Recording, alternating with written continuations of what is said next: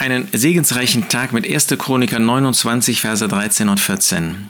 Da lesen wir, Unser Gott, wir preisen dich, denn von dir kommt alles und aus deiner Hand haben wir dir gegeben.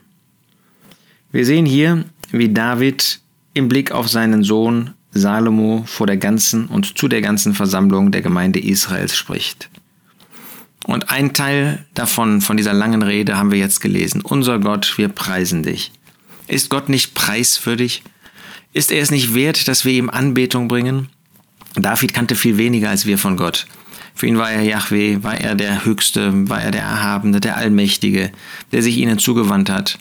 Wir kennen Gott in seinem tiefsten Wesen als Vater, als denjenigen, der voller Liebe seinen Sohn gegeben hat, der in Liebe zu uns spricht, zu uns in Christus gekommen ist, der uns zu seinen Kindern gemacht hat, der uns gerechtfertigt hat und so weiter, unser Vater, derjenige, der die Atmosphäre der Liebe, die er zwischen sich und seinem Sohn ewig genossen hat, in diese Atmosphäre hat er auch uns hineingebracht. Unser Gott, wir preisen dich, der du in Christus unser Vater geworden bist.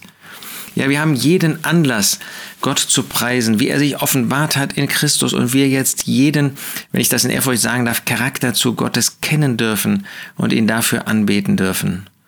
Und dann finden wir in Hebräer 13, dass die Opfer des Lobes verbunden werden mit den Opfern des Mitteilens und des Wohltuns.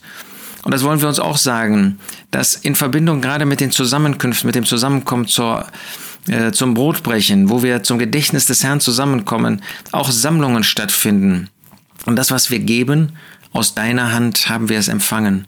Denn von dir kommt alles und aus deiner Hand haben wir dir gegeben. Wir haben ja nichts zu bringen, wegen, wenig, äh, weder geistlicherweise noch materiell, was nicht von Gott kommt, was er nicht offenbart hat, was er nicht uns gegeben hat.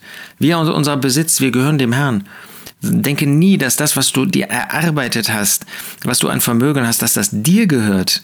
Von dir kommt alles. Oh, wenn du das nicht unrechtmäßig erworben hast, dann kommt das aus der Hand Gottes.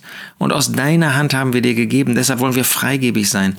Wollen wir von Herzen wohltun und mitteilen. Wollen wir von Herzen freigebig in die Sammlungen hineintun. Oder geben wir kärglich, dann werden wir auch kärglich, werden wir nur weniges ernten und Segen haben.